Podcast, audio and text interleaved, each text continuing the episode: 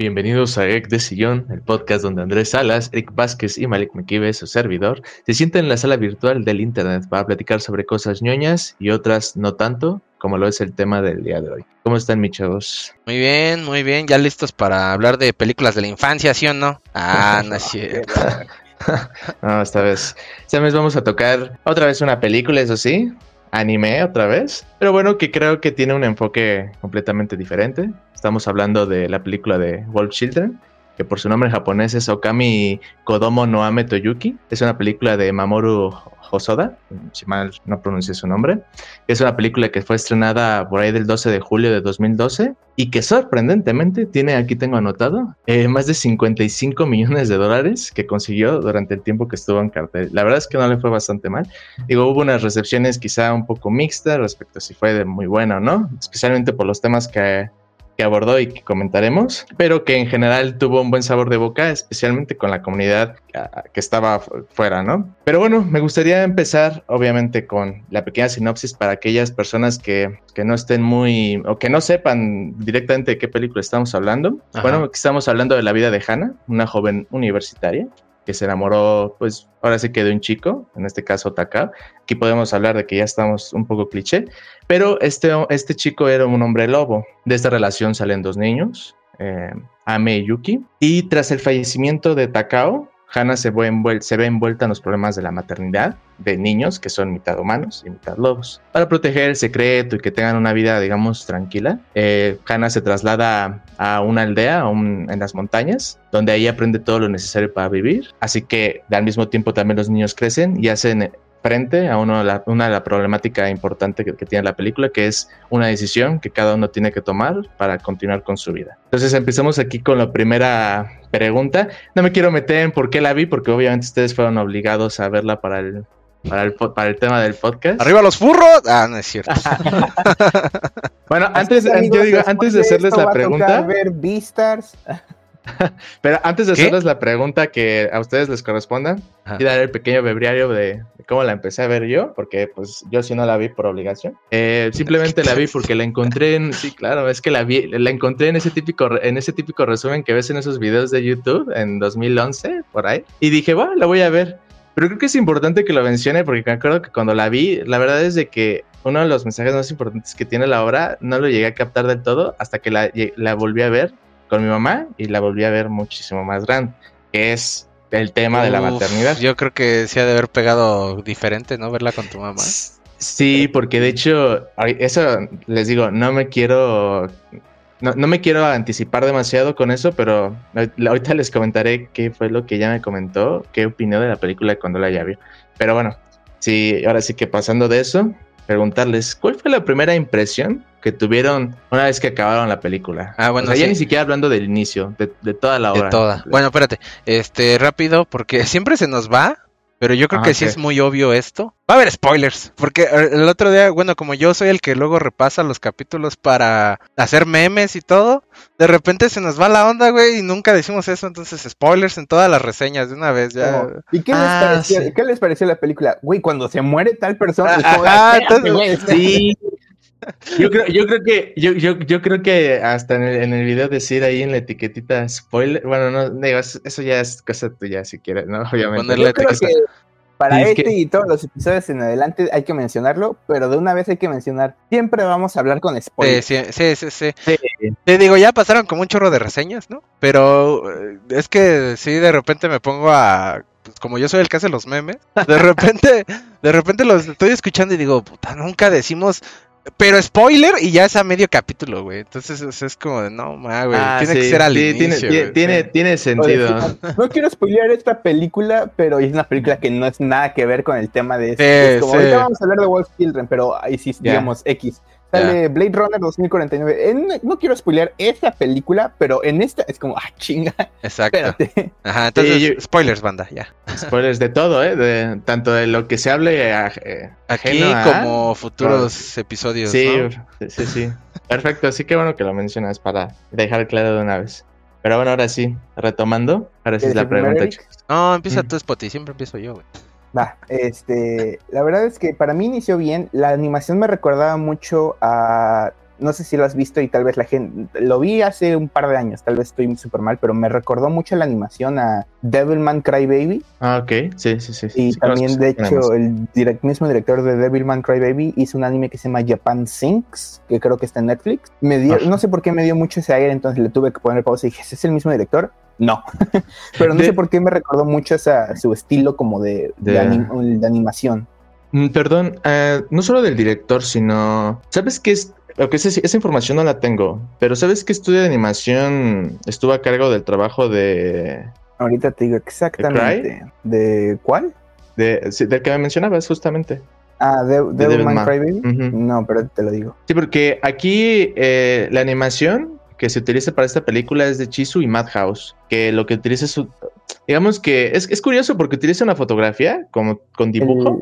El, el estudio se llama Science Staru. No, sí es completamente, completamente diferente, porque igual y en los estudios puede ver ese paralelismo o esa semejanza, pero no, son completamente opuestos. Pero bueno, ya, ya más o menos al final, cuando también hablemos de la música, menciono un poco más a detalle de, de los detalles, bueno, valga la redundancia de los detalles que, que vi la animación, pero bueno, ese, ese, fue lo primero que, que pasó, ¿no? Me recuerdo uh -huh. mucho de Devilman Crybaby. Este, y de ahí, la verdad es que toda la película como que inició bien. Algo que me he dado cuenta que mucho de las películas de anime, Ajá. este, siento que se siente, las voces se sienten más reales, más realistas. Se siente como que el, un tartamudeo más real de, digamos, los dos empiezan a hablar al mismo tiempo. Es como, ah, eh, eh, a ver, vas tú primero que sabe comprado el anime, que siempre me gusta y siento que en esta película también este, lo tiene. Y sí sí me sorprendí, much no muchísimo que así, no mames, que pero sí me quedé como, ah, chinga, cuando le muestra que es un hombre lobo, y dije, ah, ok, es hombre lobo. Y a lo que va, dijo,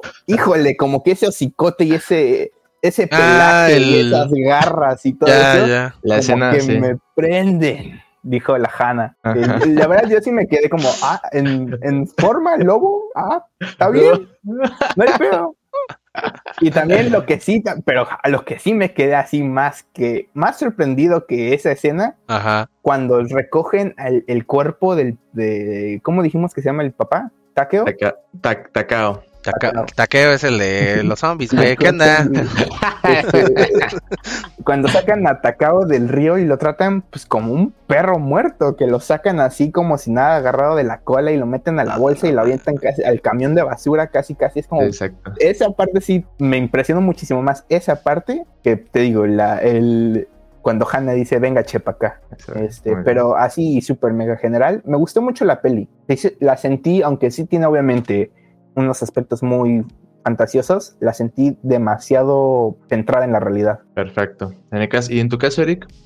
Eh, la verdad es que sí me gustó. Fue una película que yo creo que a mí, a mí en general me gustan todos estos ejercicios de. Lo logramos, maldita, ahora es furro. Ese güey. no, pero de estos ejercicios como de paternidad, o sea, donde en el caso de uh -huh, lo que nosotros ya conocemos de pues, un hombre cuidando a una persona, ya sea un niño o una niña, como que todos ese tipo de películas sí me también son de las que me gustan. Y no en general películas, sino, o sea, también digo, no por nada, pues The Last of Us sí me gusta, pero no tampoco así que digas puta, güey, ¿no? De hecho, por eso el 2 es como de, no, quítate. Pero, por ejemplo, retomando no solo eso, pues no sé si se acuerdan, digo, no, no tiene nada que ver, pero no sé si se acuerdan de Tierra de Osos, por ejemplo, una película de Disney, sí. que también sí, sí, el, el, Koda agarra como de, de figura paterna a, a, este Kenai, si no mal recuerdo. Y aparte me recordó mucho a una película que se llama Wolf Walkers, creo que es. Estuvo nominada al Oscar en 2020, si no mal recuerdo. Este, si no ahorita la busco. Sí, es del 2020, ahí está. Que esta la vi en un, en un festival de... ¿Cómo se de Los Cabos, cuando fue plena pandemia, Los Cabos hicieron su, su, festival en línea y tú te podías inscribir y podías ver varias películas. Y ahí la vi. Y me recordó un poco a eso en el sentido de pues, la relación que hay un humano con, con un híbrido, si lo queremos ver uh -huh. así, ¿no? Sí, y sí, a otros ejercicios que ya hemos visto. Pero lo, lo, que me gustó de la película es que ahora lo aborda desde la maternidad, que era lo que estabas este, diciendo. Eh, porque creo que no hay tantos... Eh, productos que se enfoquen de esa manera en la maternidad, porque algo que sí me puse a pensar después de ver la película es que no, no hay, no hay películas o series o, o, videojuegos o así donde tengamos una figura materna bonita en el sentido de cómo debe de tratar a sus hijos. Porque por lo regular siempre es este o está la mamá idealizada en el sentido de que es que mi mamá era así y así, pero se murió. O la mamá está completamente desconectada de su hijo, o de plano es la que es, la, mala de la historia. Ajá, entonces creo que aquí se me hizo bastante bonito en ese aspecto, porque también me acordé un poco de, por ejemplo, de, de Inuyasha. Este, y me acordé porque, eh, eh, pues ese güey, eh, cuando te muestran sus flashbacks, pues se ve que era muy apegado a su mamá, que en este caso era igual que la que esta Hana, que ella era la humana, ¿no? Y pues el papá era el híbrido. Este, me recordó a eso, ver como también esas escenas de Inuyasha cuando corre con su mamá y así, pero... Cuando Inuyasha le dice a su mamá, oye mamá, ¿has escuchado hablar de League of Legends? Ese güey. Bueno, este güey lo dice por el actor de doblaje.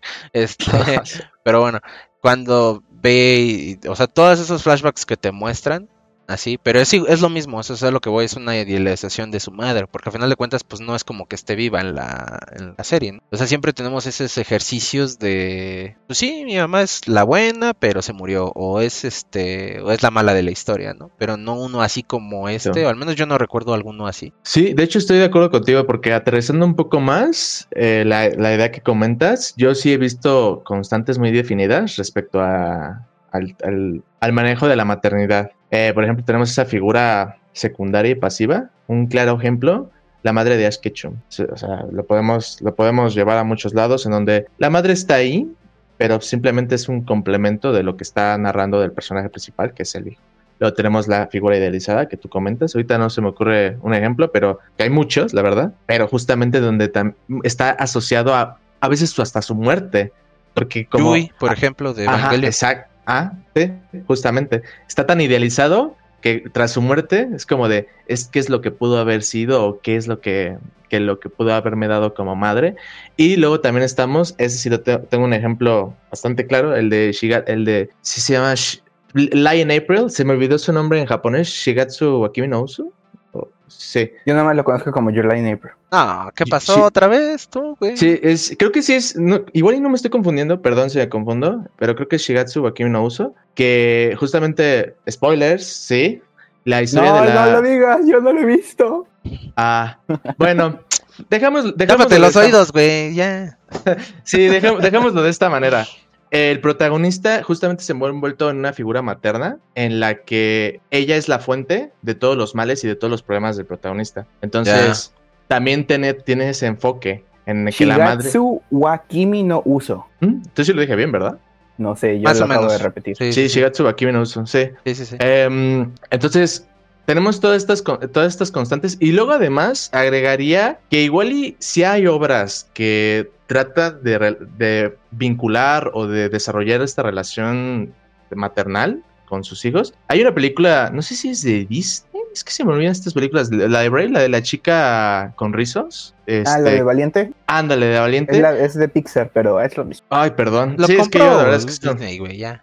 Ajá. Pero bueno, el punto es de que aquí también vemos cómo em, se trata como que formar un vínculo entre ella y su madre pero pues al final, ¿sabes? ¿saben qué también veo ahí? Que todo gira alrededor del hijo, al final de cuentas. O sea, siempre esta relación va más enfocado a que pues realmente se ve o se, se los intereses o concluyen al respecto al hijo. Básicamente, las madres siempre han tenido ese papel de orbitar, de estar ahí nada más para complementar de una u otra manera, lo cual no significa que esté mal, aquí estamos de acuerdo en eso, ¿no? De hecho, hay hasta personajes que terminan siendo bastante emblemáticos en ese sentido, ¿no? Pero en eso estoy de acuerdo contigo, en que sí se echa en falta justamente que se aborde con la misma profundidad desde el lado de, desde el punto de vista femenino a la maternidad, que es justamente lo que hace esta película. Porque podemos decir que quizá al principio puede, pueda decir uno, bueno, es que quizá toma ese papel secundario porque pues al final de cuentas están desarrollando los niños, pero no, realmente el director se esfuerza en demostrar que realmente toda la historia está girando en torno a, a Hannah, realmente es la protagonista. Y podrá sonar hasta incluso raro, pero con la energía y viveza que se muestra Yuki, que es la, una de las hijas, eh, realmente la que evoluciona de forma más cercana con ella es Ame. Y ahorita, ahorita me gustaría desarrollar más esa idea. Pero bueno, en, en, aterrizando lo que comentaste es eso. Ahora, respecto a lo que decía Spotty, de hecho tiene mucho sentido porque realmente el director, por lo que llegué a investigar, siempre le gusta poner como que un escenario muy concreto para desarrollar a sus personajes. Eh, no he tenido de ver no he tenido la oportunidad de ver muchas de sus obras, pero, por ejemplo, con solo ver la sinopsis de la última película que sacó, que es como una adaptación de La Bella y la Bestia. ah, la de eh, Ajá, la de Belle. Ah, que de hecho. Eh, esa la vi. Pues consideran que es por, por mucho, que es su mejor obra hasta el momento. Digo, no lo sé. Pero el punto es de que justamente, si tratas de buscar. Digo, no sé. ¿eh? sí, digo, yo la vi y la verdad fue como. Pues es una película. ya, pero mira, el punto, el punto está, si, si tratas de ver esos paralelismos, es que el director sí trata de poner un contexto en el que sea real, pero que tenga elementos de fantasía, porque pues a final de cuentas aquí estamos hablando de, hombres lobos, de combinaciones mixtas entre humanos y, lobos, pero que realmente se desarrollen en un contexto real. Realmente mm, no creo que el tema de que se diga que están hablando de lobos sea simplemente para desacreditar la realidad que vive la madre, sino más bien enaltece y refuerza justamente el tipo de problemáticas como una especie de simbolismo, lo que es vivir problemas como una madre soltera. Y de hecho, aquí tengo una, una quote de, del buen director que hace una alusión a esto y del por qué tiene algún sentido de que su obra sea así. Eh, él menciona que realmente el anime japonés tiene un problema con las mujeres y que realmente aquí sus declaraciones dicen solamente tienes que ver la animación japonesa darte cuenta de la forma en que las mujeres jóvenes son subestimadas y no toman en serio en la sociedad japonesa. Me molesta mucho ver cómo el género femenino es retratado en el anime. No tiene nada que ver con la realidad. Y tiene sentido, porque aquí lo que estamos viendo es realmente una mujer dentro de su papel maternal, en el que, pues, pues sí, tiene altos y bajos, pero pues, a, final de cuentas demuestra esa parte tan, tan fuerte y que muchas veces nosotros, o sea, nosotros ni siquiera hemos tenido la posibilidad de ser madres y no lo vamos a hacer. Lo que seremos es padre, pero no es, no es exactamente lo mismo. Change my mind. No es lo mismo ser un padre que, que, que se tome ese labor, que, que, se tome ese, ese rol. Bueno, eso dependerá del contexto social y de las condiciones, pero no es exactamente lo mismo por la, por la, diferente, la diferente aportación que cada uno da. Entonces, yo creo que esa es una aproximación que utiliza el director y que tiene bastante sentido en relación a lo que va la película.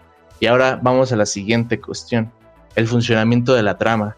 No sé si ustedes llegaron a notar cómo es que se, se divide. Yo, yo básicamente lo definiría en dos, ahora sí que en dos, dos partes. La primera es la introducción, que es aquí donde vemos yo creo que quizá el puntito.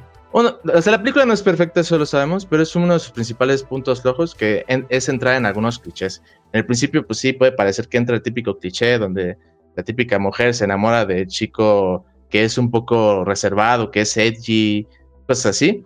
Pero realmente la, fuerza de esta parte introductoria, en donde se desarrolla tanto a la protagonista como a su pareja, comenta justamente Spotty que le, que le impactó, donde se muere eh, cacao, ¿no? Entonces, yo ahí, yo ahí sí tengo que decir, ya me esperaba que alguien muriera. Fue como cuando se van, cuando, se empiezan a ver todos felices, dije, ok, ¿cuándo muere? ¿Cuándo muere alguien? Sí, sí, exacto. para mí sí, sí me aventé, sentí como que la influencia de Disney de decir, ok, todo está muy bonito, maten uno de yo, los papás. Yo sabes que lo sentí así como up, eh, el inicio, que te van planteando toda la historia de este Carl, creo que era, y, Carl y Ellie. Y Ellie, y al final es como de, ahí se murió, güey. Digo, cuando dice la, la hija que está narrando, este... Dice, y un día de repente desapareció. Yo sí pensé, o agarró y aplicó la de, no, pues voy por unos cigarros y vámonos. o, pues algo le de haber pasado, ¿no? Que a lo mejor iba para allá la historia ya cuando pues ves el desenlace de eso, sí es como de no. Ajá, y de hecho, si tú te pones a pensar, dirías, pues es que habría sido lo realmente sencillo. Pero es que el, o sea, el director, a menos, a menos como yo lo percibí, su mensaje no era, o sea, puede impactar o no, dependiendo qué tanto bagaje tengas con este, con películas que tengan este mismo cliché o este mismo guion o esta misma ruta de desarrollo, pero realmente su objetivo no es generar un impacto a través de matar a alguien, porque sí, o de decir, ah, es que todo está muy bien, vamos a darle un giro al, al espectador para que se sorprenda. No, o sea, porque pues, simplemente como te digo, pudo haber, de hecho, la representación de la ausencia, pues simplemente diciendo, es que desapareció y ya está. ¿Por qué lo mató? Porque realmente, y, es, y esa es la verdadera problemática de la película, eh, nos muestran lo que es ser como hombre lobo y vivir en esa sociedad lo cual es un peligro para los niños y el primer obstáculo y dilema con el que se tiene que enfrentar la madre. Entonces, ese es yo creo el principal mensaje que nos está dando el, director de Mi Loco. Tienes dos niños a los cuales tienes que cuidar y que en el momento en que te despistes o que bajes los brazos o que te rindas o que cometas un error grave, ellos pueden terminar igual. Entonces ahí es donde creo que es la parte fundamental para iniciar la segunda parte que ya viene siendo la crianza de, de Ame Yuki, ¿no? Que pues ya vamos el desarrollo de estos personajes, de las carencias que ella tiene como madre. De hecho, tiene relación justamente con el nombre. Bueno, no sé si ustedes sepan los significados de cada nombre, yo los, los, investigué nada más por curiosidad, y ahí es donde yo encajé e interpreté bajo mi propio criterio las, las circunstancias, bueno, conforme a las circunstancias, que, que, trataban de dar como personajes, pero no sé si ustedes sepan los significados. Por ejemplo, el caso, el caso del nombre de Hannah, que es de Flower, sí que simboliza lo de digamos como lo, de que todo está bien. Entonces no sé si notan que a lo largo de la película, a pesar de los altibajos que tiene, como por ejemplo lo de la, lo de cuando está haciendo la, el sembrado de, su, de su vegetación, cómo existe ese nivel, esa frustración, pero al final se termina reponiendo. O sea, es una representación. O incluso lo que mencionaba al principio a, a Takao, de que cuando estuvo en el funeral de sus padres, pues que ella realmente se mantuvo con una, sonrisa. Sí, que lo vieron. sí lo dice, ¿no? en la película ah, dice que, que, bueno, Takao le pregunta por qué te, o sea, por qué te llama, por qué te pusieron Hana, más bien. Y ya le dice que su papá vio una flor que siempre estaba como... No me acuerdo bien que, cómo le dijo, pero lo que él quería es que él tuviera una hija que siempre estuviera sonriendo. Ajá, no, me acuerdo qué dijo de la, de la, de la flor, pero la idea era esa, que él quería que pese a todo, su hija siempre estuviera sonriente. Y ya es cuando le dice, cuando fui al, funeral de, mi papá, este, yo siempre pues estaba sonriendo a pesar de eso. Y muchos familiares sí se me quedaron viendo como de, oye, pues no, güey, ¿no? O sea, es un, es un funeral y de hecho sí lo va representando a lo largo de la película. Y que también, hace rato que mencionabas, yo, yo siento que también muestra al menos como la, lo que es como la sociedad de cierta forma ve a una familia diferente de sí. Digo, tampoco es como que aquí en la vida real vivan los, o sea, los hombres lobo, cosas por el estilo, ¿no? Pero, o, sea, a, lo que voy es que, pues en este caso ellos eran como una familia diferente, ¿no? Porque digamos, todos, todos en ese complejo de, departamentos se ve que no, no era como que todos tenían niños y demás, y ella era la única que tenía pues dos niños pequeños, ¿no? Pero como pues ellos eran lobos, pensaban que tenían un perro ahí, ¿no? Y que incluso le dicen, ¿no? Si de, oigan, en este complejo de departamentos no aceptamos mascotas. Ajá, y es como de, pero no tengo sí, sí, sí tiene y no se haga, o los vamos a echar. o cuando llega a servicios infantiles, ¿no? Y les dice, es que nos da miedo de que, porque los niños están llore y llore, ¿no? Y justo en la narración, la, esta Yuki te dice, este Ame nunca paraba de llorar en las noches, ¿no? Y mi mamá se quedaba con ella, quedaba con él ahí, este, abrazándolo todo, el, todo el tiempo. Entonces sí te van narrando pues bueno, no, sí te va como metiendo así de, pues es que también así es como nosotros vemos de repente a estas madres solteras o familias disfuncionales, ¿no? Eh, este, eso es, de lo que de lo que vi y pues sí, el, el, significado de, del nombre de Hannah sí se va representando a lo largo de la película, o sea, eso sí, es algo que está constante. Como filosofía de vida también porque mira, fíjate, digo, quizás nosotros como occidentales pues ya estamos tan metidos en la cultura, por ejemplo, lo de los furros y todo, que diríamos, bueno, hay alguien, pero hablemos incluso del contexto estricto en el que vive Japón, ¿no? Que es como que contradictorio, ¿no? Porque por un lado crean ese tipo de contenido, pero sé que en el fondo esos estándares están ocultos por una excesiva capa este, moderna en la que dicen, no, pues es que si, o sea, si tú estás, si tú tuviste sexo con un hombre lobo, es que en cuanto nos enteremos, la que te va a caer. Y de hecho esa presión social incluso también la vemos que tú comentas, cuando por ejemplo llegan estos inspectores eh, en, los que le están preguntando constantemente sobre la vida de sus hijos. Entonces incluso ella se ve vuelta en esa presión social y cultural de, del, del conflicto de que es tener lobos viviendo, porque también las, las escenas en donde cuando se enfermó Yuki, ¿no? De, de comer, no recuerdo qué, cómo se llama el producto. Un gel, era un, gel, no me acuerdo qué era. No sé llevarle el veterinario Ajá, o, que si no Sí, que si no se lleva exactamente. Entonces, ahí es donde también se hace esa representación de esos problemas.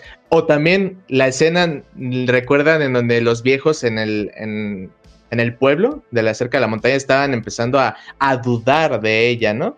Justamente ahí es donde tienes mucha razón. Se explica todavía más a detalle cómo es que existe este, esta capacidad de juzgar de la, de la sociedad, de decir, es que es madre soltera, o sea, la ves y dices, es, madre soltera. Es madre soltera, joven y viene de la ciudad. Era como que el estigma que ellos tenían. Exactamente, sí. O sea, de que no va a durar, no va a durar ni 15, ni, ni tres semanas, por, decir algo, ¿no? Sí, sí, sí, sí, completamente. Y, y ya eso cambia porque cuando van al, al, al, pueblo a desarrollarse esta nueva vida, ahí es donde vemos ahora los personajes de Yuki y Ame hacer honor no solamente a, a sus nombres, que también, bueno, eso sí, Creo que esos sí nos los mencionan en la película. No, esos no. Esos no, los mencionan, pero viendo sus significados y asociándolos al significado que hay de estas palabras en, en Japón, tiene bastante, bastante sentido. Porque aquí ya es donde vemos el desarrollo de Yuki y. Y yo les pregunto, esta es una pregunta que es un poco banal, pero si tuvieran que escoger entre alguno de ellos dos, ¿con cuál es con el que... Y, no escoger de, ay, es que me gustó más este personaje, sino, ¿cuál personaje de, los dos hijos sintieron que fue más orgánico, que, es más creíble con lo que realmente fue mostrando desde pequeño hasta final? Porque realmente es en esa parte donde se empiezan a desarrollar ellos, porque pues sí, la primera parte es cómo es empujada Hannah por la sociedad, pero ya esa segunda es donde vemos ese desarrollo de los pequeños.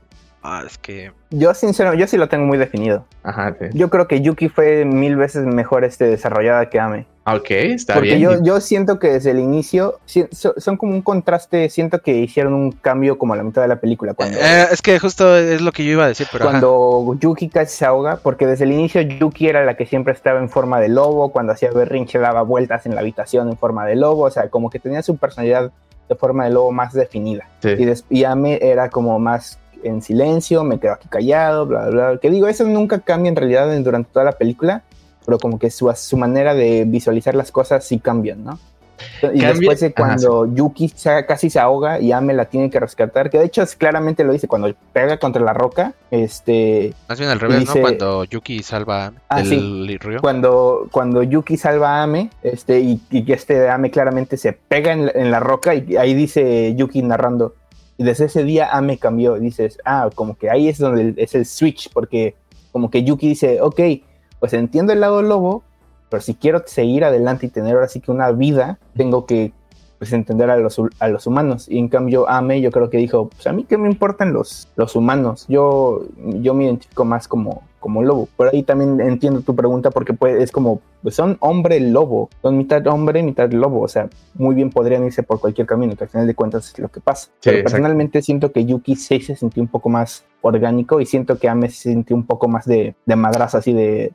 Ah, fui al bosque un par de veces y me encontré un zorro y sobres eh, es que, bueno, yo no, yo, yo sí no sé cómo contestarlo, porque yo, yo lo que sí decía, lo que dijo Spotty, del cambiazo, del switch, este, es que sí, a mí sí me saca de onda porque justamente este Ame, en una parte de la, de la película, cuando van a comprar unos libros, y Yuki dice, estos también, y le, se los lleva a esta Hana, eh, tiene uno que es el clásico que luego de repente sale en, este tipo de películas, el cuento del Pedro y el Lobo. Y justamente Amel le dice a, a, Hannah que yo no quiero... No, ¿por qué los humanos siempre odian a los lobos? Los lobos son los malos. los malos siempre son los malos. Yo ya no quiero ser lobo. Y este, ahí es cuando le dice, yo ya no quiero ser, mientras que la otra está pues como como está muy imperactiva, está jugando, ¿no? Y a cada rato, porque me acuerdo de la escena ahorita de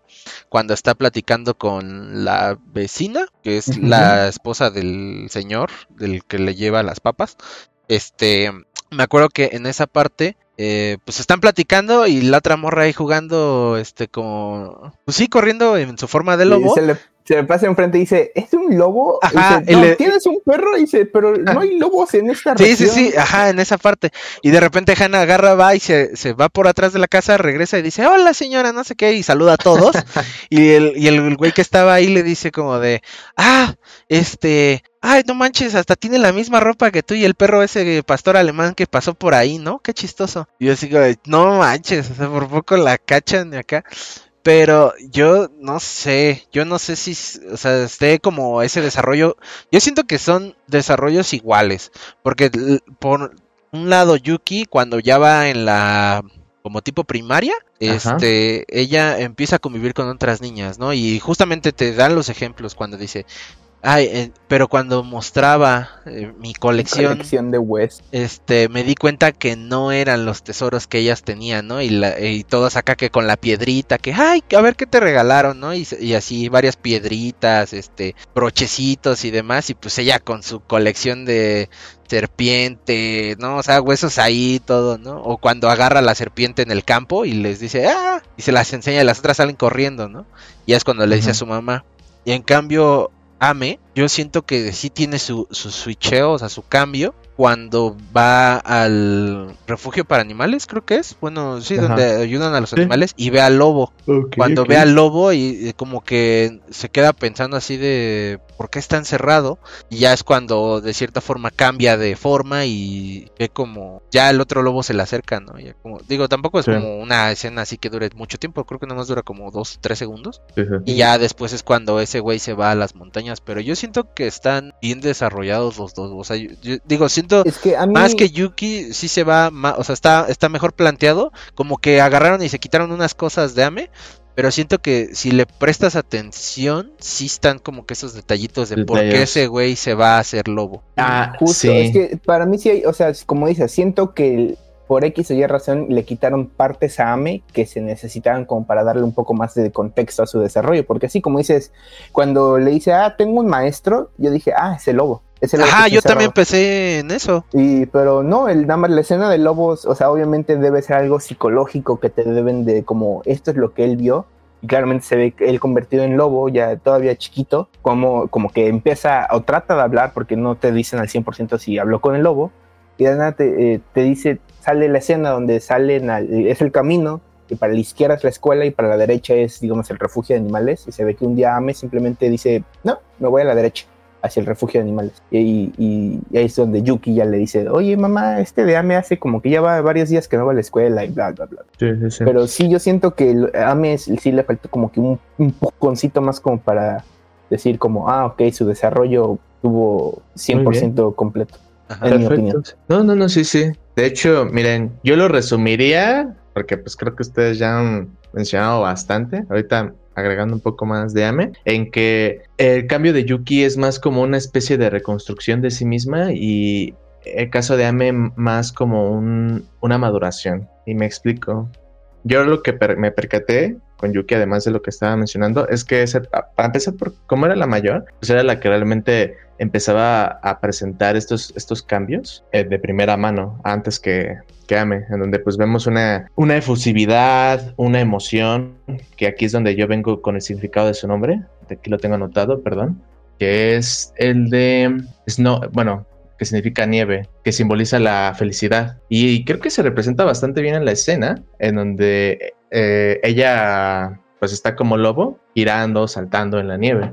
Y es lo que están representando a lo largo de su, de su vida. Pero ¿qué pasa? Como mencionan ustedes, eh, vemos que ella trata de abstraerse de su entorno y decir, es que yo quiero ser como todos los que están ahí. Entonces, de alguna manera sacrifica su vida como lobo porque es algo completamente pues, ajena de la vida humana y dice, no, pues es que yo quiero pertenecer aquí. Y es donde está la reconstrucción porque lejos de querer ser como su padre o como su madre, que su madre es como esa combinación extraña entre, no tendría problema entre ser un lobo y un humano, ella directamente toma su camino y decir, no, es que yo quiero ser como las que están a mi alrededor y claro, si sumas esa efusividad, esa capacidad de, mm, de actuar primero, de ser, no sé cómo explicarlo, pues puede resaltar más, ¿no? A, diferencia de Ame, que pues alguien que desde un principio se muestra como que muy frágil. Pero por muy extraño que parezca, y aquí es donde yo ya entro con mi opinión también, eh, sorprendentemente a mí me pareció muchísimo más importante, por muy extraño que parezca, me pareció muchísimo más relevante el desarrollo que tuvo Ame del que tuvo Yuki. Porque aquí es donde entro con la maduración. Hay que recordar, y bueno, creo que ese es el enfoque, que realmente el personaje principal es Hannah. Pero si se dan cuenta, realmente todo este proceso de maduración que ella tiene respecto a tanto con sus hijos como con esa capacidad de decir, dejaré que ellos tomen la decisión que quieran, la vive con su hijo. Porque claro, desde pequeño, pues realmente el que era más cercano de cierta manera a su madre, digo, era, era cercano a los dos. Pero era Ame, porque Ame era de, ay, eh, papáchame, ¿no? De, es que me siento triste. Me siento mal, acaricia mi, mi lomo. Exactamente, pero en el caso con Yuki, no, sí le daba consejos. De hecho, fue la que le, justamente le hizo su vestido para animarla y aconsejarla, ok, sé, sé, y actúa como los que están a tu alrededor. Pero en el caso de Ame, es alguien que también se desarrolla en, eh, ahora sí que en función del entorno que tenía como Yuki, pero de manera diferente porque pues al final de cuentas es un personaje que va, lento, o sea, no, no, es tan efusivo, no es tan fugaz como su hermana, pero esas escenas en donde, en donde llora, por ejemplo, su mamá, eh, realmente tienen más acercamiento con lo que es su hijo. ¿Por qué? Porque yo creo que su Ame es casi, casi la representación de lo que puede ser eh, el padre. Y aquí es donde yo entro con el significado del nombre de Ame, que es rain, de lluvia. Y en el significado japonés, que aquí lo tengo, generalmente este, esto para los japoneses representa eh, lo que podría ser como la dificultad o el desastre. Digo, puede tener otro significado también, ¿no? Porque pues muchas veces cuando se habla de la lluvia viene de la cosecha o de, bueno, me entienden, ¿no? Pero también es como una representación de la dificultad y del desastre, justamente ese paralelismo que quiere, que, quiere demostrar con, ahora sí que con el padre, y por qué en la escena, en donde él decide tomar el lugar de su maestro, que por cierto, no sé si notaron que el maestro era un zorro, no un lobo. Sí, un zorro. muy bien, sí, porque luego ese detalle, yo, yo lo reconozco, yo cuando la vi, Dije, ah, sí, qué, raro lobo, pero bueno, está más pequeño, es mi excusa. Pero digo, en mi opinión, pues, por eso les preguntaba, porque quería ver cuál era su, su perspectiva, porque claro, o sea, yo, yo cuando vi el desarrollo de Yuki, dije, es que es un, es un personaje que se me hacía muchísimo más simpático y todo, pero realmente si, si me pongo a reflexionar el impacto que tiene Ame con, con y para su madre en el proceso de maduración que ella tiene es muchísimo mayor. Y así es, como yo lo vi y porque considero que Ame, por muy raro que suene, además es con ella con quien pasa más tiempo, porque Yuki llega a un momento en el que pues vive en la escuela, está en la escuela, está más enfocada en, en cómo adaptarse más a su... Eh, yo creo que una, una, de las partes importantes en ese aspecto, aparte de maduración, yo creo que es más de miedo de Hannah, por ejemplo, del lado de Yuki dice, ah, pues está siendo un estudiante normal. Eso lo comprendo. Sé que es eso. Pero del lado de Ames, pues es un lobo. Así que no es como que, ah, ya son las 7, es hora de ir a cenar. No, es como, pues, tiene que cazar su comida, va a tener que cuidarse de predadores. o sea, yo creo que es más del lado de, o sea, como que la maduración por parte de Hannah es, pues ahora sí que, si un día de la nada, porque al final de la película se escucha el aullido de Ame, un día ya no se escucha aullido, es como chance, el oso con sus crías se lo comió, chance, o sea, yo creo que es esa maduración que tú dices, yo la sentí por parte de Hannah de esa manera, de decir como, pues, como de, obviamente como eventualmente todo en la vida, incluso en la vida real, eh, como papá no van a poder controlar todas nuestras decisiones y es una decisión que Hannah no pudo controlar por parte de Ame. En cambio con Yuki sí es como, ah, ok, o sea, eres una, o sea, te quedaste como estudiante, o sea, es lo que hiciste, tu decisión fue quedarte como humana, estudiante en este caso, y eh, con eso sí te puedo apoyar y, ayudar porque sé que es eso. Yo creo que eso es, la cosa. Sí, estamos hablando de, eh, es, es, precisamente lo que, de lo, que noté y por eso lo pienso así, porque o sea, a final de cuentas estamos viendo una historia en donde pues vemos qué es la pérdida para una madre y sus hijos, ¿no? Y cómo precisamente notamos también este cambio radical en AME, porque pues muchas veces, como digo, no he estado en esa situación, pero sí he visto casos en donde muchas veces los niños por falta de una figura paterna o de ambas, o sea, ya sea por padre o madre, muchas veces tienen que evolucionar rápido, cambiar drásticamente. Y eso es lo que yo creo que también simboliza Ame, porque, bueno, y de, hecho, drástico justificadamente, porque como dice Eric, eh, es algo que ya ves venir completamente por cómo se desarrolla con el, con el ambiente, sus interacciones, pero es justo eso. Hannah, como es la protagonista, sus arcos realmente de entendimiento, de decir, por mucho que dijera, ah, bueno, yo los aceptaré como son, pero pues al final de cuentas el aceptar que su hijo quería hacer la vida como quería, que es como, como, como lobo, le costó más trabajo. También asociado que, también es la, edad, ¿no? ¿No inventen que tienen como 14 años? Sí, pero aquí es donde, donde viene lo curioso. Era 14 y 10, si no mal recuerdo, porque le dice la... Eh, Hannah, le dice, sé que tienes 10 años y el lobo puede ser una edad como muy madura, pero como niño no... Sí, cierto. Exacto, entonces ahí es donde entra el juego, o sea, eh, por eso digo que es el aspecto de maduración de Hannah, es de entender que por mucho que ella no considere o sienta que, que, no está listo, realmente lo está, porque realmente ya tiene una edad. Eh, como lobo, que es la vida que quería vivir, no la de un humano, estaba preparado, estaba completamente preparado. Y de hecho, pues me gusta siempre ese detalle, por lo mismo de que eran muy cercanos, de que siempre le toca, en esos dos momentos en donde le tocó la vibra a Ame de decir, ay, es que mi mamá está llorando, de voy a dar un paso atrás, pero no, al final él continuaba con su convicción y por ejemplo en la escena en la escena final cuando voltea y ve a su madre decir, pues es que entiendo por qué lloras, pero necesito que entiendas que esto es lo que yo lo que yo quiero y lo que yo deseo y que no fue hasta que eh, él aulló que fue cuando ella dijo, no, pues realmente es eso, o sea, yo ya no tengo más que ofrecerle y de hecho parte del aprendizaje y de, su crecimiento como lobo también está asociado a lo que aprendía en el entorno con el maestro, por ejemplo. Entonces es por eso que es, muy raro el concepto, es muy raro el concepto, pero al mismo tiempo es un crecimiento para la madre, porque pues al final de cuentas el hijo toma ese camino que pues ella no conoce, como tú dices, Spotty. No conoce, pero es donde tiene que crecer y aceptarlo, porque en el caso de Yuki, pues realmente más allá de controlar su, su abstinencia o su, em, o, su energía, pues realmente era como de, ah, pues está bien, solamente tranquilízate pero pues estaba tomando un camino en el que ella estaba familiarizada. Y de hecho, en el caso de Yuki, realmente era como de, bueno, em, yo tengo que también tener un poco control de mis emociones, porque realmente, si también me paso un poco, pues puedo dañar a los demás, tanto emocional o físicamente. Sí, Entonces. Que, bueno, perdona que te interrumpa, pero justamente con eso, eh, incluso yo siento que hasta Hannah veía como.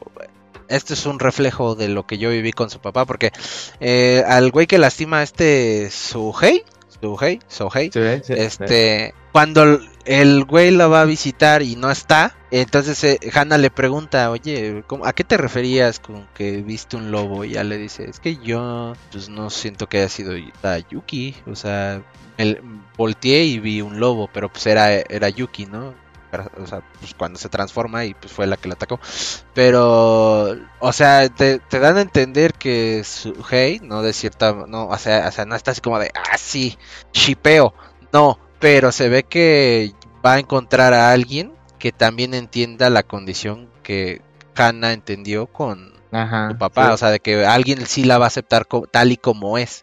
Entonces hasta cierto punto ella pues no tiene tanto problema en eso. O sea, como que sí se ve de cierta forma reflejado en que pues a lo mejor iba a vivir una, una vida feliz con alguien que la acepte como es. Porque también hay una parte donde le dice, cuando están los dos papás, está, están juntos, que es cuando nace esta Yuki, ¿Qué crees que va a ser ella? Yo me conformo con que sea inteligente, dice, y luego el papá dice, ella puede ser enfermera, contadora, bueno, empieza a decir un chorro de, oficios, panadera, pero ella va a elegir lo que ella quiera hacer. Y ya es como, eh, siento yo que ya, ya es el reflejo ella de, la, de, que va a vivir una historia similar a su padre en ese sentido y a ella, a esta Hannah. Entonces siento que eso que dices con Ame y tiene también propio desarrollo y su propio sentido, porque de cierta forma es como lo que todos en sociedad o en general se vive, ¿no? Porque es el, vínculo que siempre tenemos, ¿no? Por lo regular el, de la, el, de la, el del papá es con la hija, ¿no? Y eso es un vínculo como súper fuerte y mientras que el vínculo entre mamá e hijo es súper fuerte, ¿no? Digo, a menos que eh, pues sí hayas como que tenido ambas partes como bien equilibradas, pero por lo regular siempre es así, ¿no? Un vínculo siempre va a ser más fuerte que el otro. Sí, sí, sí, completamente.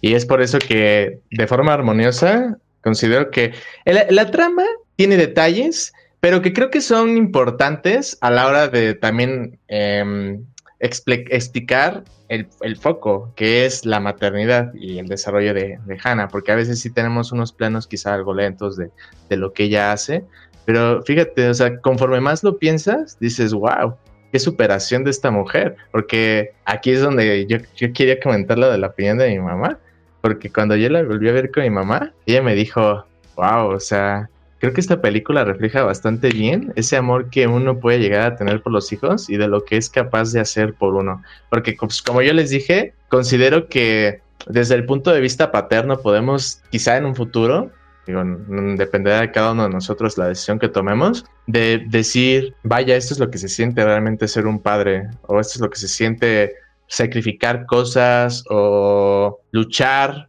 por los sueños de, ahora sí que de, del hijo que, que, tienes, ¿no? De inspirarlo, pero tampoco abordarlo con ideas propias demasiado, sino darle los elementos necesarios para que él pueda tomar sus propias decisiones, que a final de cuentas es lo que nos, nos quiere dar el mensaje de esta película. Entonces, en el caso de mi mamá, pues sí fue bastante bonito y que he dicho, he visto muchas también opiniones de, de gente en línea y comentan que luego la ven con, su, con sus papás, pero que luego en concreto con su mamá está ese fuerte, ¿no? Porque claramente, digo, no sé ustedes qué opinan, pero sí es un sentimiento, es un sentimiento diferente y me gusta que el director pues lo haya, lo haya captado así, ¿no? Y este, bueno, no hemos comentado de esto, pero el apartado técnico, ¿Qué les pareció el tema de la animación y la música? Digo, aquí tengo el nombre del que estuvo encargado de la, del apartado musical, pero creo que también es importante en la película. ¿eh? eh creo que, digo yo, eh, para rápido, este, creo que el apartado musical es bueno, pero tampoco creo que sea como en el caso contrario a Your Name, por ejemplo que fue la, la, que hablamos la vez pasada, donde salía así bien voladísimo, así de, no mames, ¿qué es esto? A ver, aquí no, pero sí dije, es un buen score que sí está marcando también momentos, ¿sabes? Como que sí, marca momentos dentro de toda la historia. Así como de en este punto te das cuenta que están creciendo los hijos por la tonada de la música que está por ahí. O la evolución que tiene Hannah como mamá. Pero, o sea, tampoco la sentí así como que digas, puta madre, cabrón, no. Pero sí me gustó. Es un score bastante bonito, creo yo. Este, que digo yo, eh, es lo que le he estado encontrando mucho ahora que he estado viendo pues algo de anime. igual ahora que estoy ya viendo Mob Psycho, es algo que de repente sí encuentras ese... Digo, no será el gran score, pero es un score que sí te representa ciertos... Eh, digo, nada que ver, del, pero... Tema de Mob no vas a estar hablando, ¿eh? güey. No, porque es capítulo. Ah, pero este... No, pero nada más para decir, por ejemplo, el, en, el apartado musical de, de Mob, en el capítulo 1 de la temporada 2, cuando, que es lo que le dije a Spotty de la escena donde le juegan esa broma, bueno, de que le dicen de que, ay, pues es que era una apuesta de que pues tenía que ir yo a decirte que me gustabas, ¿no? Y ya es cuando pues lo bota y ya se encuentra esa morra más adelante con sus amigas que están agarrando y leyendo su novela y la rompen. Si te das cuenta, la música cuando Mob se pone a recoger los pedazos, pega. Cuando la arregla. Pega duro. No, no, no, no cuando la arregla, cuando se agacha y dice, me doy cuenta que si algo me importa, que son mis sentimientos, tengo que levantarlo o algo así dice, y empieza a agarrarlos y se le empiezan a salir las lágrimas, la música está ahí o sea, te, pega justo no solo por la escena y por lo que está pasando, sino también por la música que está acompañando. Entonces, en el caso de la película, sí hay varios momentos así, porque eh, un, momento que sí tengo presente es justo, que no está tan marcado, pero cuando encuentran al, al papá muerto como canal, es una música sumamente triste. Y aparte, hacen que ese momento te duela más porque ni siquiera es que lo traten como perro, es que sabes que ella, eh, eh, ella sabe quién es ese lobo, sabe quién es y no, no se deja ni siquiera despedirse de, él, ¿no? O sea, es como, pero es que yo lo conozco y ya es como, o sea, que esos güeyes le hacen así como de, no, pues vete para allá. Y pues, la morra, a final de cuentas, esta Hanna se pone a llorar, ¿no? Y este, Eh, y todos así de, pues qué pedo, ¿no? Y llega un güey con un paraguas y le dice, oiga, está bien, señorita, y pues, el otro está llorando. Entonces, eh, creo que en ese apartado está bastante bien, pero como ya dije, creo que no es así. Al menos para mí no se me hizo como, puta madre, así como. no, sí. Con Entiende, Name. Sí. Pero Es, es, muy bonito. Y el apartado de la animación me gustó. Yo lo sentí, digo, ustedes que son los que han visto un chingo, yo no. Pero yo lo sentí un poquito como clásico. Clásico en el sentido como noventero, bueno, finales de los 90, inicio de los 2000. O sea, yo más o menos así lo sentí. No, sé qué piensen ustedes, pero me recordó un poquito ese aspecto. Pues, pues yo voy a hacer al revés. En, el apartado de música, pues lo sentí igual, pues muy bien, estuvo bien. O sea, sí hubo. Lo único que sobresale para mí de la música fue, el, como dice Eric, la escena del, de cuando encuentran al papá muerto. Es la única que sobresale a, mí, que sí me quedé como, esta música sí está pegando ahorita. Y el resto del score, como que lo sentí pues, promedio, como lo suficiente como para que te acompañe durante la película. Ahora, en la animación, este, yo sí la sentí diferente, porque como dije, me recordaba un poco a Devilman Crybaby, y si alguna vez han visto Devilman Crybaby, no me van a dejar de mentir que es de las animaciones más extrañas que, que personalmente yo he visto en mi vida. Este es de caras prácticamente nada más hablando casualmente, distorsionándose y las bocas abriéndose y las expresiones que tienen de la manera como corren ciertos personajes. Pero me recuerdo eso por ciertas caras siendo como que muy minimalistas, pero al mismo tiempo siendo sumamente expresivas con, con, unos simples movimientos de los ojos. Como la del viejito, ¿no?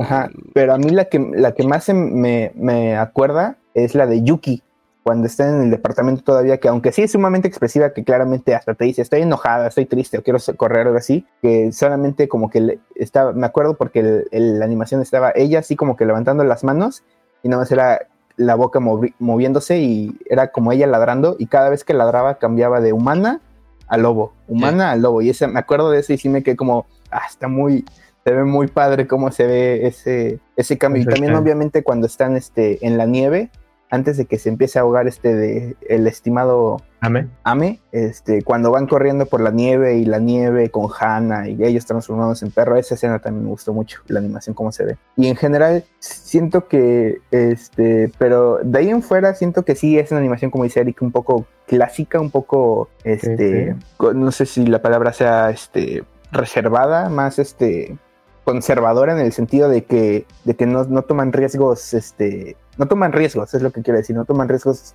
para decir, para hacerse sobre, para hacerse notar con ciertos aspectos. Eso hay como planos que justamente dijo Malik de como tipo fotografía, Ajá. que sí los vi como parecido a Your Name, digo Your Name sí es otra cosa en ese sentido, pero es como que ves los planos de, por ejemplo, las montañas y todo eso, o cuando esta Hannah va por Ame y que pues, ves, ves todo el ecosistema en el cual se encuentra ahí.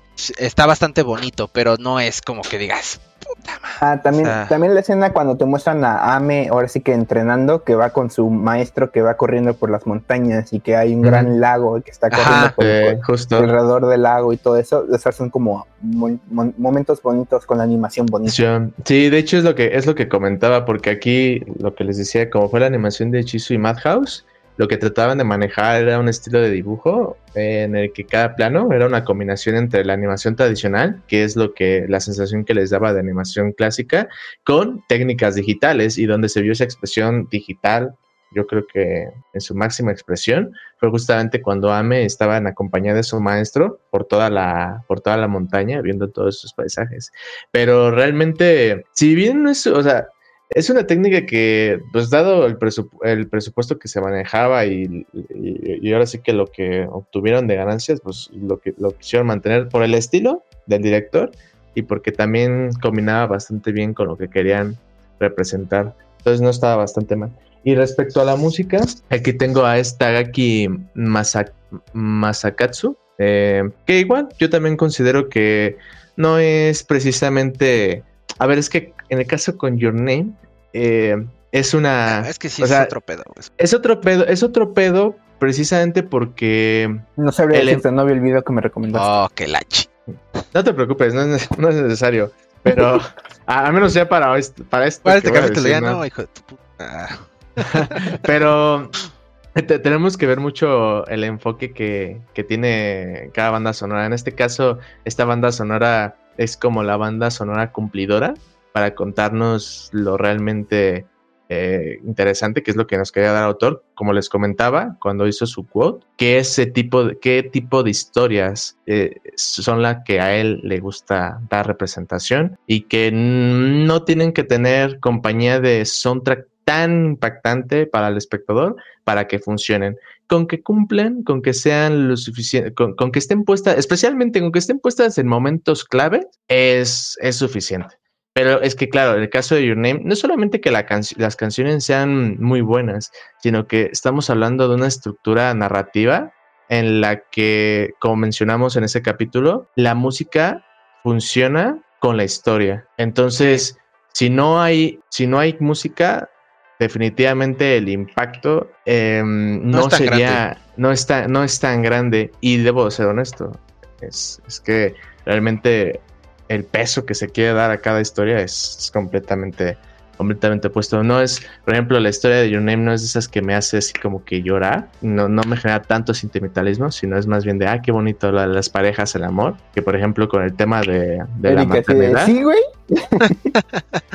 con el tema de la maternidad, o sea, claro, haciendo un, un, peso, pero sí, es que es eso, depende mucho del enfoque del director y el por qué. Eh, tenemos ese, bueno, se va a tener ese videito de, obras que se recomiendan ver de, del director, porque también tiene otra que yo creo que mm, es la más famosa que tiene, me a mi parecer. La chica que viajó la, chica que, ajá, la, chica que salta a través del tiempo. Esa, por ejemplo, es creo que la más famosa. Porque tiene, ahí tiene toda su filmografía. Pero bueno, es, es de lo que realmente se destacó de todo el tema de la banda sonora y de la animación y que quería preguntarles. No sé si tengan algún otro comentario, porque para, hacerles otra pregunta. Bueno, yo no. No, a ver, échalo. Bueno, esta pregunta es, creo que ya lo habías mencionado tú, Spotty, pero que tiene que ver precisamente... Lo más seguro es que sí, porque es una pistola. Ah, este cabrón. Ese güey, ese güey ya tírenlo al barranco, cabrón. nomás no la muela. haciendo, esta, este, haciendo esta combinación de elementos visuales, sonoros y de, de, ahora sí que ese sentimiento que ustedes tengan, ¿con qué momento de la película se quedan? Con uno solamente. Sí, es difícil, es difícil. Digo, hay mucho, hay muchos momentos, hay muchísimos, pero uno, para ver, para darme una idea de más o menos a ustedes dónde les, les, picó el corazoncito, el pollito. Hay varios, güey. Yo, yo, yo ya lo tengo. A ver, pues échatelo tú, güey, porque yo Cuando encuentran el cuerpo del papá. Para ah, mí ese fue el momento más, este, más cabrón. Aunque también cuando este de Ame se empieza a ahogar, sí le tuvo que poner pausa. Así sí fue como... Porque, o sea, tal vez ya está entrando muy cosas personales, pero recientemente aquí en, por donde vivo hubo un caso parecido de un pequeño que se cayó en una alberca y hubo problemas y entonces sí, sí fue como, pegó un poco personal, aunque, o sea, no nada relacionado, no, pero sí fue como de, o sea, es algo que pasa, explico? Entonces sí me quedé como, ese, ese también fue un momento que sí me quedé como, le tuve que, como dije, le tuve que poner pausa y fue como de, puta madre, pues sí pasa. Entonces, este, pero yo creo que así más, más, más me pegó fue el del papá cuando encuentran el cuerpo del papá convertido en lobo y más que nada el, ver cómo tratan al, papá como animal. Porque ahora sí que, pues, como dice Eric, de no, o sea, pudo haber dicho, es mi perro en todos los peores casos, pero aún así, si, si, hubiera dicho, es mi perro, aún así hubieran dicho como, no hay, ¿qué le hacemos? Y, y lo aventaron hacia el camión y es como, chale ni, ni adiós eh, o, mismo, ah, es tu perro, bueno, aquí te lo dejamos, tú te haces cargo. No, nada de eso. No, es que es a lo que voy, o sea, es un momento donde pues tú como espectador sabes quién es, güey. Y es como de, pero pues esos güeyes ya lo agarraron, güey, y no creo que te dejen. Y justamente, o sea, si ves bien la toma, eh, hay otro güey de la basura que le está diciendo, no, no, no. O sea, así como, no, no, no, pues, no. Y pues es como muy triste ese tema de que pues, ahí se queda Hannah con los dos niños eh, cargando en lluvia, viendo cómo se llevaron a su papá. Fue como, verga, güey. Entonces, ¿tú también te quedarías con esa escena? Este, no. Si quieres de la tuya, porque es que hay un, hay varias, pero no, no sé decidirme por una, güey. Cuando Ame se voltea en la montaña y dice, yo soy el Wolf Children. Por Dios. Ah, no es cierto. Em, pues yo realmente sí tengo uno, que es la escena de la, toda la escena de la nieve, en donde, donde Ame, Yuki y su, y, su madre Hana conviven entre los tres. Yo creo ah, que ese fue el momento en el que dije, vaya, dentro, dentro de todas las dificultades y la ausencia de, de un padre que estaban teniendo, es, ese pequeño respiro. para mí sí fue ese verdadero pequeño respiro que tuvieron los tres dentro de su dificultad para decir, creo que lo más difícil, que no, no, era, eh, no era cierto obviamente, de ya pasamos la primera etapa, ya pasamos lo, más difícil. Digo, sí pasaron esa primer, ese primer obstáculo, no lo más difícil, pero sí fue para mí como que muy, muy tranquilizador, muy enternecedor y que refleja justamente pues todo, es, todo ese abrigo de madre, ¿no? Entonces yo me yo tengo que decir que yo pensé que la nieve iba a traer más problemas de los que en realidad ocasionó. Yo dije, ah, la cosecha se va a morir o algo así. No, de hecho, de hecho por eso en la escena en la escena anterior de que el anciano les estaba ayudando con la cosecha, era precisamente por eso, para que pudieran generar la suficiente cosecha para la temporada de invierno y, el, y por qué se... se, para el trueque.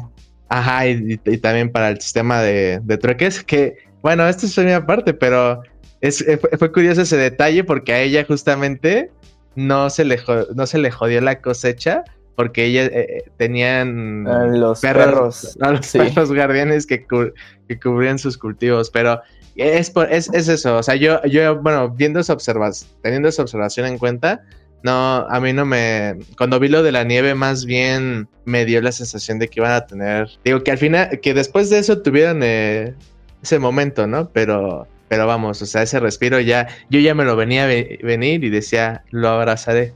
Lo abrazaré. Lo saboreando. Así es. Es que sí es un momento, yo creo que muy bonito. Desde que los ves riendo, jugando ¿no? Eh, que están primero los dos y luego esta Hannah se les avienta nieve. Y es un, es un momento bastante bonito. Eh, es que no sé, güey. No, te preocupes, no te preocupes, puedes, puedes darnos las dos o tres. Este, yo creo que diré. No, no, no me quedo con ese, pero también sí me generó como un como ya, ya, güey, vi cuando Hannah se echa el plato a este güey en, en forma de lobo y ya. Este güey. No, no, no. Ese, güey. No, este, que sí me generó como impacto, pero por eso como que todo ese significado sí lo entendí, es cuando pues, se pelean los hermanos destruyen como toda la casa y de cierta forma es como un retroceso a lo que Hannah ya había hecho. Porque cómo mm. empieza esa parte cuando llega ahí. Sí, me quedo con la casa y le empieza a reparar y que se meten las la, la pues sí tienen goteras, ¿no? Y empiezan a poner que tacitas, este, platos y demás para que caiga el agua y al final pues cuando tienen esa discusión los hermanos y se, se, pues sí, se, pelean como lobos y destruyen toda la casa. Ah. me, generó impacto cuando van y rompen la, el altar de su papá. Sí, me ah. quedé como de no mames. Ah. Y yo, yo siento que fue como de, pues e, ella tuvo que agarrar y pues rehacer otra vez todo, ¿no? Pero que yo me quedo con ese momento porque también es como de los que te hacen ese esa dualidad con lo que significa el nombre de Hannah. Es la niña que siempre debe de estar sonriendo. Es por eso que le puse a su papá así. Y al final de cuentas, a pesar de todo, pues es como se queda ella. Pese a todo, ella sigue sonriendo. Entonces yo creo que ese momento sí como que sí me quedó un poquito presente de que pues pedo. Ya, ahorita yo sigo sonriendo. Ahorita vemos cómo le hacemos rey. Ajá, exacto. Y, en, y que en la escena final, su madre en la fotografía, cuando ya pasó a la, a la preparatoria, bueno, a la secundaria más bien, eh, Yuki, que se quedó sonriendo, ¿no? Sí, se quedó sonriendo y es como de, ah, no más. Qué bonito. Escucha el, el aullido. Entonces, Entonces esas son las, esas dos escenas, perfecto. Pues bueno, creo que, no sé si quieran comentar algo más, creo que hemos abordado todos los puntos. No sé si quieren dar algún comentario final de esta hermosísima película. Yo recomiendo que la vean. Es, digo, casi siempre de todos los que vamos a hablar. Bueno, en algún momento vamos a hablar de cosas malas, ¿verdad? Pero yo, o sea, como las malas adaptaciones que pueden ver ahorita en, sus, este, en sus, no, ¿qué pasó, güey? En sus dispositivos. Es que, no, no, son redes sociales, no sé, es que, ¿qué podrías, este En las plataformas. En sus plataformas.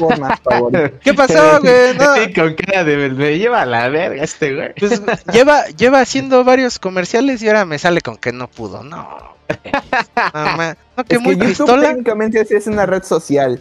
Pero Spotify, Apple Podcast, y después me dijiste que, que, que chingados te iba a pasar algo con Anchor y que la y entonces fue como Pues sí, Ah, bueno, es que Anchor ya no es, ya no es plataforma de Ah. para escuchar Pero- podcast. Ya se transformó en Spotify podcast por, for, por podcasters. Entonces ya es otra cosa, ya no es lo de antes. Pero, Pero bueno, bueno, eso es otro tema, güey. El caso es yo, que. yo nada más quería, que era, bueno, Véanla ya, nada más está quería chida. agregar, quería agregar, yo donde este les compartí a ellos este una lista de My Anime List, donde es donde yo llevo como una- un conteo de animes que he visto, ya sea series o películas. Me puse a leer un poco las reseñas después de que la terminé de, de ver. Yo no escribo pinche reseñas, nada más le pongo de estrellita, de una a diez estrellitas. ¿Cuánto le puse a esta peli, de hecho? Ah, le puse, le puse Cinco Ahorita les estrellas, digo. ¿no? Ah, no. le puse 8, very, le puse 8 estrellas de 10, very good, dice. Pero estaba leyendo eh, cuando terminé de ver la peli y son muy divididas las reseñas. Hay una gente que dice, muy bonita película, quién sabe, eh, me hizo llorar por X, Y y Z, y otros dicen, no la veas, no pasa nada en esta película. Entonces sí siento que pues, depende de con quién hables, puede ser que tengas una opinión diferente sobre esta película. Yo creo que aquí los tres podemos decir que es una buena película, pero sí, Sí. se me hizo muy curioso que mucha gente dice, es que no pasa nada en la película. Como que no pasa nada, güey. yo, yo, yo, yo, de hecho, yo tengo una, una respuesta a eso y con lo que yo puedo decir mi comentario final. Eh, esta película está asociada, pues, básicamente a problemáticas sociales. Entonces, muchas veces hay gente que cuando ve ese tipo de cosas en algún medio, pues puede sentirse más o menos extrañada de lo que está viendo. Hay gente que se siente más identificado. De hecho, por ejemplo, la gente que suele llorar o la gente que se, que se siente cómoda con esta película, por ejemplo, muchos de ellos es porque o son madres o porque son hijos y sienten bonito el mensaje que quiere transmitir, a final de cuentas. Porque de hecho, yo creo que ahí está el fuerte. Yo, yo al principio consideraba que esta película era como un 8, pero sí la subía a 9. O sea, no es perfecta, como dije, pero la subí a 9 por ese valor agregado de darle protagonismo a la maternidad, porque es lo que estábamos comentando Eric y yo.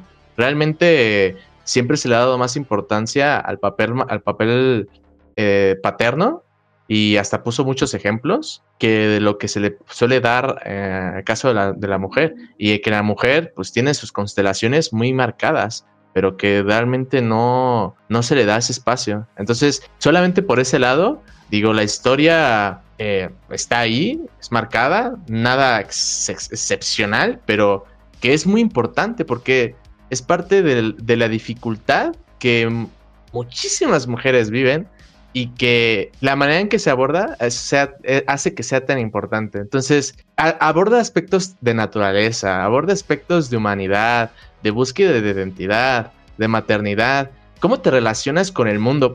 Y de hecho está bien plasmado en cada fragmento de la historia, desde la introducción, desde el enamoramiento, la curiosidad, el cómo sus hijos se desarrollan, cómo se encuentran o se comunican con el entorno y a partir de ese entorno, cómo ellos buscan su sentido de pertenencia. Entonces, son esos detalles que no buscan revolucionar la manera en que te cuentan la historia, sino literalmente te buscan contar lo que la vida de la gente representa. Entonces, cuando hay alguien que te dice eso, es porque, claro, busca cosas demasiado excepcionales, lo cual está bien, pero pues obviamente una, es una cosa muy diferente decir a que no pasó nada, a que pasó algo que pues quizá a ti no te parezca relevante, que es lo que desafortunadamente a mucha gente le pasa. O sea, realmente todo lo que tenga que ver con los, con los aspectos más sencillos, incluso desde el aspecto cultural, puedan ser como que muy me para muchas personas. Y te lo voy a decir, no, no quiero sonar como que ese típico, eh, e- ese típico fragmento de, ah, no es que este güey ya va a meterse con movimientos politizados. No, si nosotros, por ejemplo, nos basamos en cómo hemos sido educados culturalmente como, por ejemplo, hombres,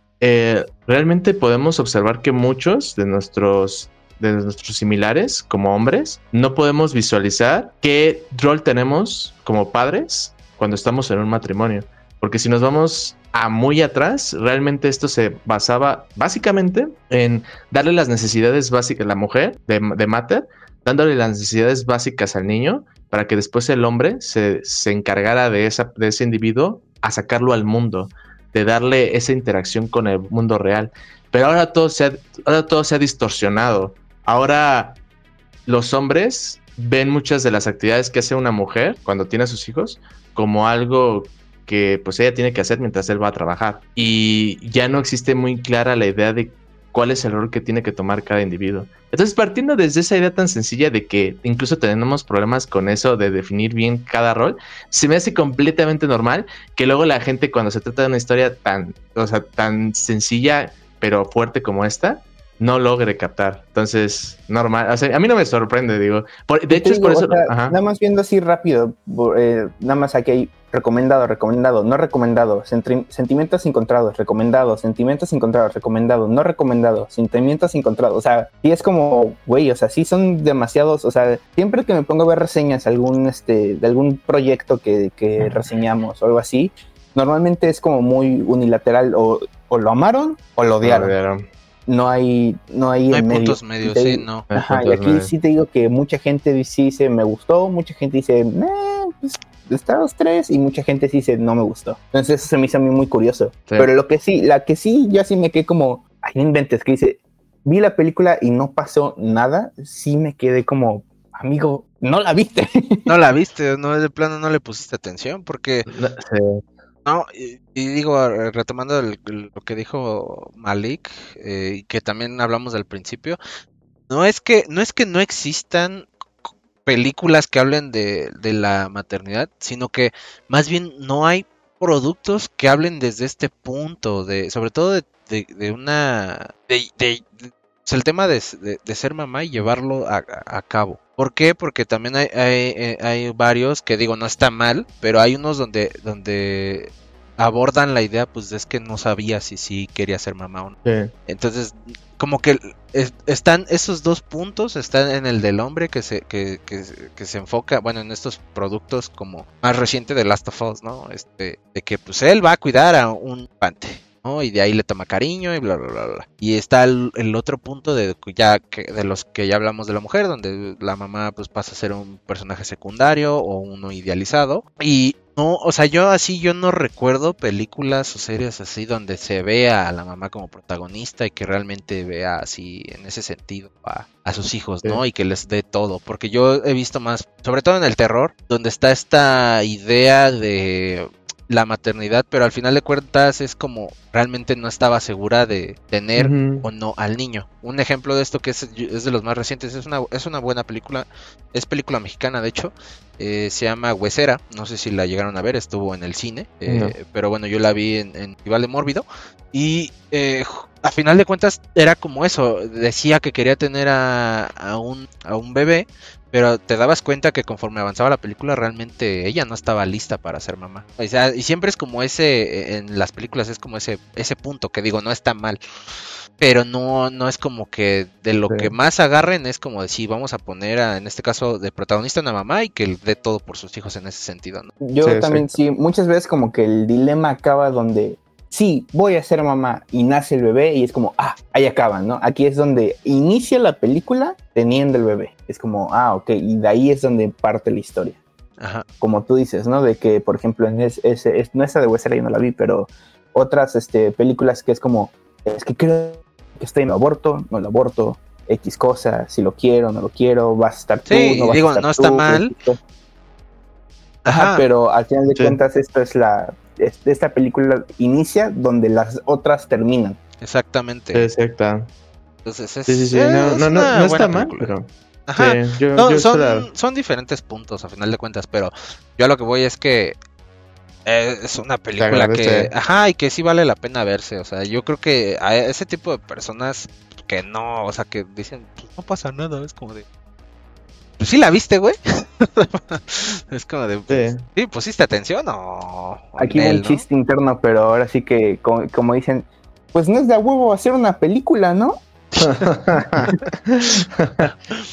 ya. Pues sí, sí, sí, Pero, pero bueno, ahora sí que si tienen la posibilidad, de hecho aquí, este, para mis amigos que, que hayan escuchado el podcast, pues los invito a que a que la vean, especialmente, y si pueden, con... Los invito a que ahora ya escucharon, ahora vean el podcast. la vean, si pueden, con su respectiva madre, si no, pues ustedes solos. Eh, digo, realmente dependerá de qué tan metida esté ella en este mundo, pero, pero bueno, ahí... pues sí, pues tampoco vamos a obligar, ¿no? O sea, no. Pero sí, sí, sí, sí, véanla. Está chida. Este, pues Spotty, redes. Ah, mira, están apareciendo aquí en pantalla. Instagram. Andrés-Santiago99. Mira aquí. Mira, Instagram Andrés-Santiago99. Sí, güey. Pero pues acuérdate que le tenemos que decir a los de plataformas, güey.